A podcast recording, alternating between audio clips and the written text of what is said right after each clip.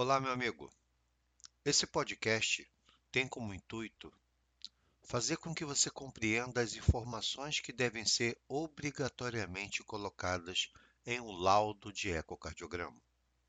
Nós sabemos que não adianta você realizar um exame completo, realizar fotos bonitas, fotos coloridas, se você na hora da conclusão do exame, se você não tem o cuidado de metodologicamente colocar as etapas do seu exame descritas de maneira correta para que o seu cardiologista possa entender não somente que o exame foi feito de uma maneira completa, mas também entender a sequência cronológica do exame e principalmente a interpretação do seu laudo.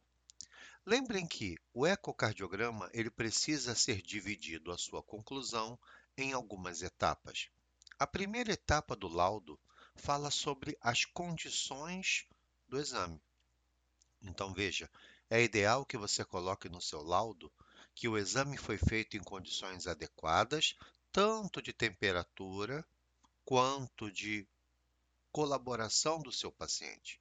E outra coisa, você deve também colocar no seu laudo qual foi a sonda que você utilizou, sempre colocando também a frequência que você utilizou durante a sua avaliação. Lembrando que na maioria dos equipamentos, a frequência da sonda cardíaca que a gente utiliza é uma frequência variando entre 2 e 4 MHz. Chame atenção no seu laudo que você utilizou uma sonda eletrônica multifrequencial. Da mesma maneira, nesse momento, você deve dizer que esse exame foi de fácil realização ou um exame com dificuldade técnica. Essa dificuldade técnica pode ser desde uma frequência cardíaca muito elevada, como também chamar atenção para a frequência cardíaca baixa e dizer que o paciente foi cooperativo com o exame e que você conseguiu analisar tudo que você precisa para realizar um eco de excelência. Na segunda etapa do seu laudo, é necessário que agora a gente fale um pouquinho sobre as câmaras cardíacas. Vamos começar a falar sobre as câmaras cardíacas esquerdas. Então, é necessário que você diga, coloque no seu laudo como estavam as dimensões da câmara ventricular esquerda, principalmente.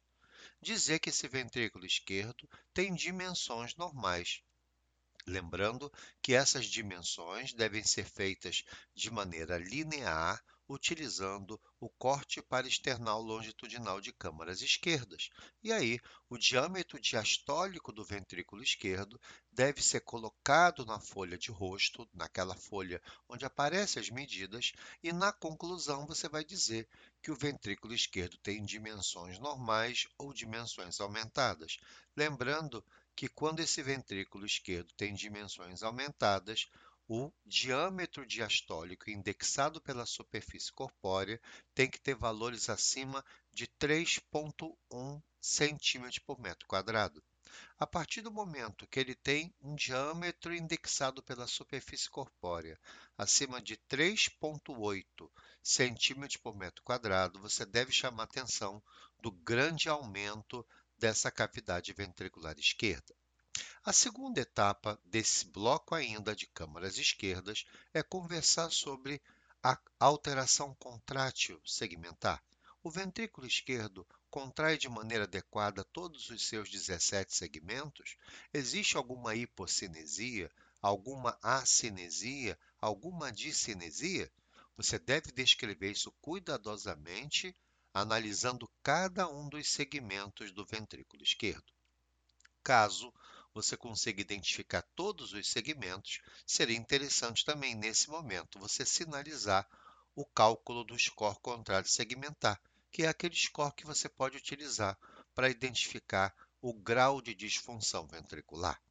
Outra coisa importante ainda nesse bloco é avaliar a espessura das paredes do ventrículo esquerdo. Nós sabemos que, segundo a diretriz da Chamber, a gente sabe que a mulher não deve ter parede septal e parede infralateral com valores acima de 9 milímetros. Já o homem, o limite superior da normalidade é em torno de 10 milímetros. Nesse momento, você vai descrever que a espessura das paredes do ventrículo esquerdo são normais ou patológicas. Sendo patológicas, é necessário que você descreva duas variáveis importantes. Primeiro, a massa do ventrículo esquerdo indexada pela superfície corpórea, que não deve ultrapassar 95 gramas por metro quadrado na mulher e 115 gramas por metro quadrado no homem. E também você deve oferecer o cálculo do espessamento relativo parietal. Se nós tivermos uma massa do VE aumentada com um ERP aumentado, eu vou definir que existe uma adaptação do ventrículo do tipo HVE concêntrica. Se eu tenho uma massa do VE aumentada, porém eu tenho um ERP normal, valores abaixo de 0,42, eu vou dizer que o ventrículo esquerdo tem uma adaptação do tipo hipertrofia excêntrica.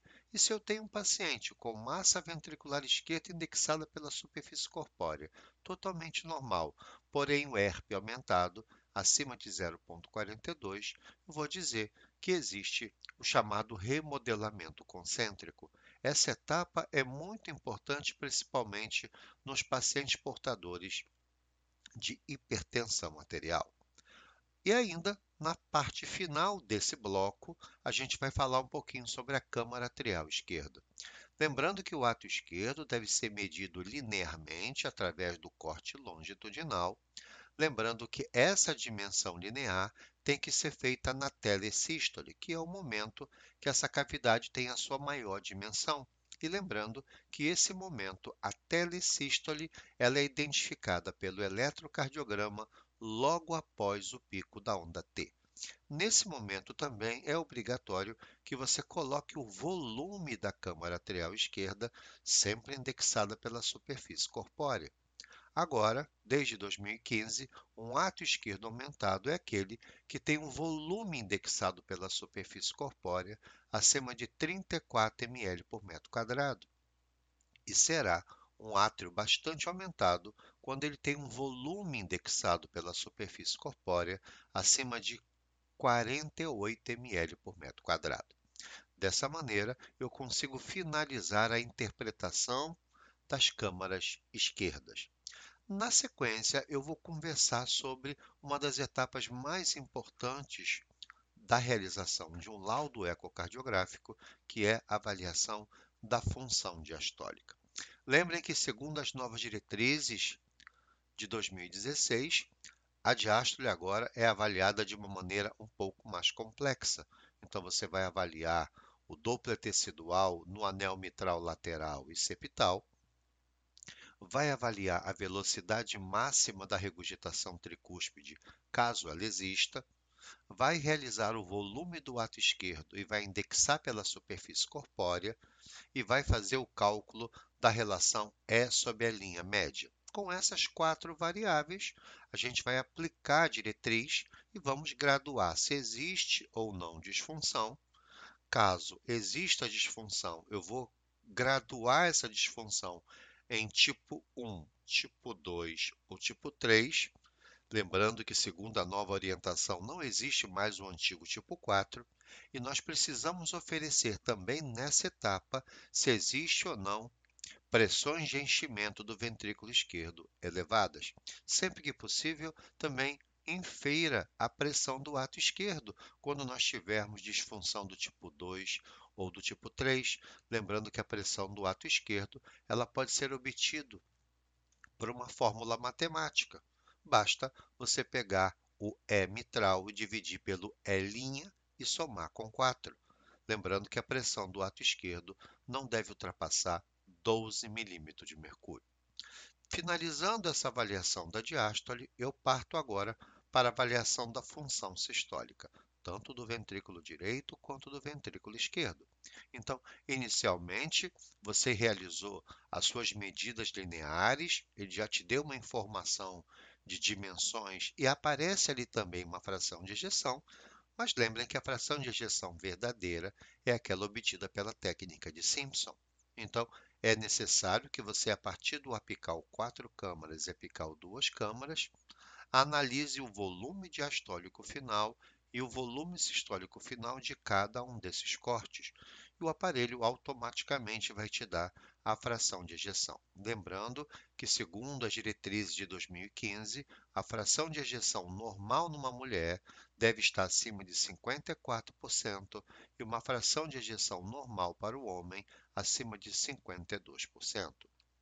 Também é muito bacana você realizar no seu laudo o cálculo do MAPSE.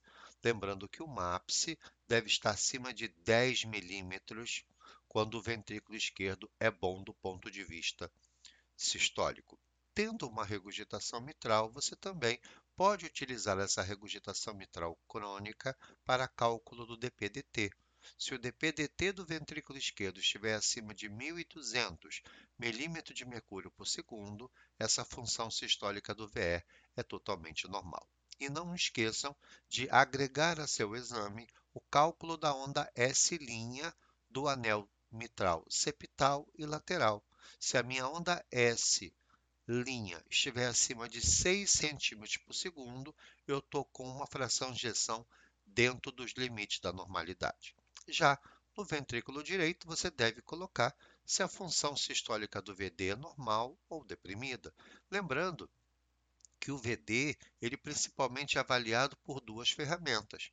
O Doppler tecidual, que deve encontrar uma S' do anel lateral tricúspide acima de 9,5 cm por segundo, e um TAPSE, um deslocamento longitudinal do anel tricúspide, com valores acima de 17 milímetros. Dessa maneira, você consegue avaliar muito bem o seu ventrículo direito.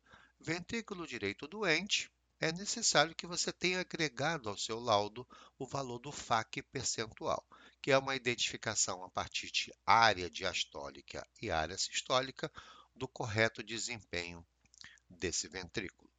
Na sequência, você deve colocar no seu laudo cuidadosamente a avaliação das câmaras direitas. Então, um ventrículo direito normal deve ter dimensões obtidas pelo apical quatro câmaras com valores abaixo de 4,1 centímetros. Já o ato direito, quando você analisa área e volume, o ideal é que o volume do ato direito não ultrapasse 50 ml. Lembrando que o ventrículo direito você deve oferecer também a espessura de suas paredes. Essa espessura deve ser obtida através do subcostal, para que você possa fazer a medida dessa parede livre do VD uma medida mais vertical, utilizando a resolução axial. Não devemos medir essa espessura de parede do VD utilizando o apical quatro câmaras, porque você acaba fazendo essa medida horizontal e essa medida horizontal pode ter equívocos devido à resolução lateral ser ruim no ecocardiograma. Tendo feito isso, nós agora vamos partir para a avaliação da veia cava inferior. Lembrem que a veia cava inferior é uma veia de grande importância na drenagem venosa. Ela traz sangue venoso para o ato direito. E essa veia cava inferior, ela deve ser avaliada a sua dimensão e a sua variação desse diâmetro com a respiração. Lembrem que a veia cava inferior, quando você vai fazer a sua medida linear, você deve fazer com que o paciente expire completamente. A medida deve ser feita em expiração total e parar a respiração, apneia expiratória. E essa cava não deve ultrapassar 2,1 centímetros. Com a respiração, ela deve diminuir o seu diâmetro. Então, obrigatoriamente, quando as pressões do ato direito são normais, a veia cava inferior deve diminuir mais do que 50% o seu diâmetro. E sempre que possível, havendo alterações de veia cava, você deve colocar a dimensão e a pressão estimada do ato direito. Na sequência, nós vamos conversar um pouco sobre a anatomia das válvulas. Você vai falar sobre a válvula mitral, vai dizer se tem uma rampa F lenta ou uma rampa F normal, vai identificar se existe algum achado de doença reumática. Isso é muito importante. Na sequência, vamos também conversar sobre a válvula aórtica, principalmente identificando se existe as três válvulas, a válvula coronariana direita, a válvula coronariana esquerda e a válvula não coronária. Essa é uma das etapas mais importantes da avaliação anatômica valvar. Também você precisa conversar um pouquinho sobre achados anatômicos da válvula tricúspide e da válvula pulmonar e colocar isso descrito no seu laudo. Na sequência, eu vou para o estudo Doppler. Agora eu vou identificar no meu laudo se existe alguma regurgitação ou alguma estenose. Havendo regurgitação, vou descrever qual a regurgitação encontrei e a sua gravidade. Da mesma maneira, havendo estenose, é necessário que você identifique qual válvula é estenótica e utilize o seu laudo para definir por que, que você graduou em leve, moderado ou grave. Lembrando a importância dos gradientes da estenose e lembrando da importância da quantificação, por exemplo, de uma IM utilizando a técnica do PISA.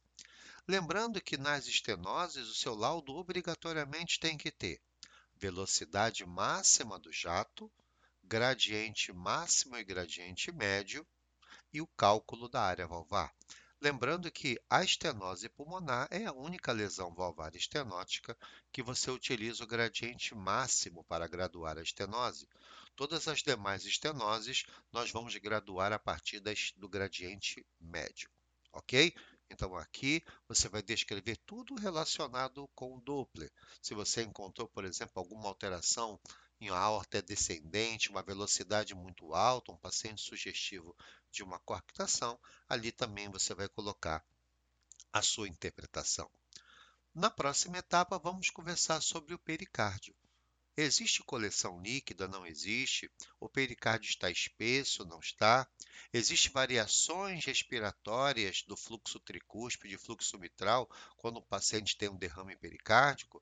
Esse derrame pericárdico que você identificou, você deve graduar esse derrame em leve, moderado ou importante, sempre identificando o tamanho da maior bolsa que você encontrou.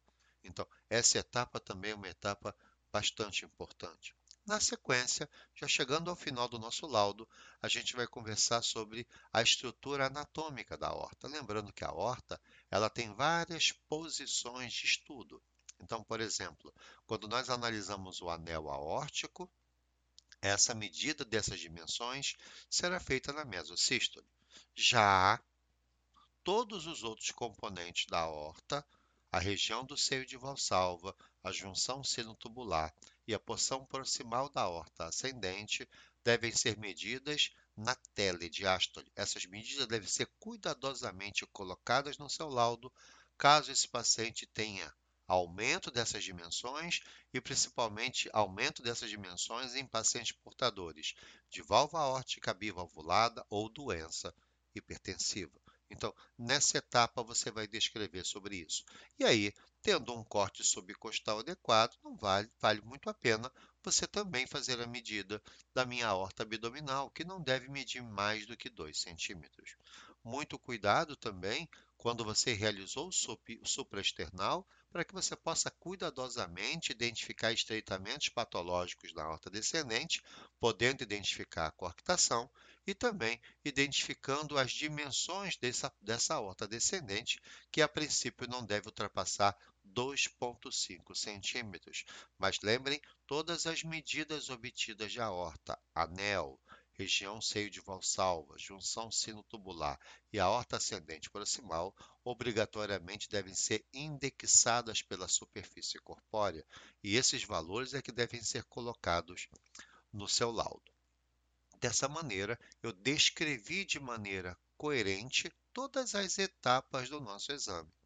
Lembrando que se o seu exame é um exame de uma cardiopatia congênita, você cuidadosamente deve realizar a análise sequencial de toda a montagem do coração, identificando citos atrial, identificando a posição ventricular, identificando a normocontinuidade aortoceptal, identificando a drenagem venosa sistêmica e pulmonar, identificando o posicionamento das válvulas atrioventriculares, as morfologias de ventrículo e os vasos que emergem tanto de VD quanto de ventrículo esquerdo.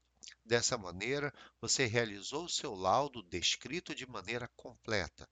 E no final, na conclusão, você vai descrever apenas o diagnóstico, o que, que realmente todos os achados que você encontrou identificou como uma doença que deve ser chamada atenção para o seu cardiologista. Então vejam que a realização de um ecocardiograma não é apenas realizar imagens bonitas, vídeos bonitos. Você pode fazer tudo muito bonito, mas se você não tiver o cuidado de fazer a sua conclusão e a descrição do seu laudo de maneira bem completa, você acaba podendo gerar um desconforto para o seu cardiologista.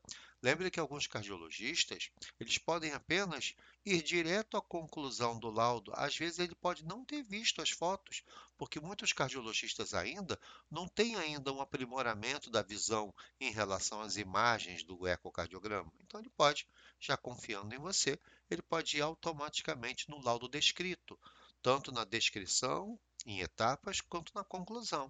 Então, se você gastou todo o seu a sua energia em cálculos de boas imagens e você não teve um cuidado na conclusão, o seu laudo pode aparecer equivocado para o seu cardiologista. Espero que tenham gostado. Um grande abraço e agora façam um laudo cada dia mais completo. Um grande abraço a todos